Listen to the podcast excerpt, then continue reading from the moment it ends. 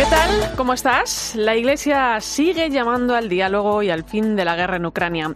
Ha pasado más de un mes del inicio del conflicto y el Papa Francisco hacía un nuevo llamamiento por la paz esta semana.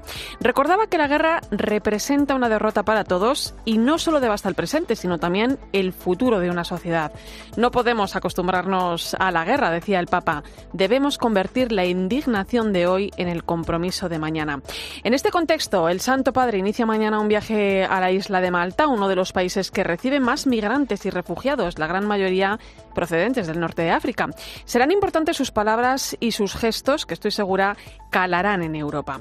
Mientras tanto, la ola de solidaridad con el pueblo ucraniano continúa y la Iglesia sigue en primera línea con su labor de acogida y acompañamiento y también con el apoyo económico. Todo ello sin olvidar la oración que mantiene la esperanza en el fin de la guerra y sus consecuencias.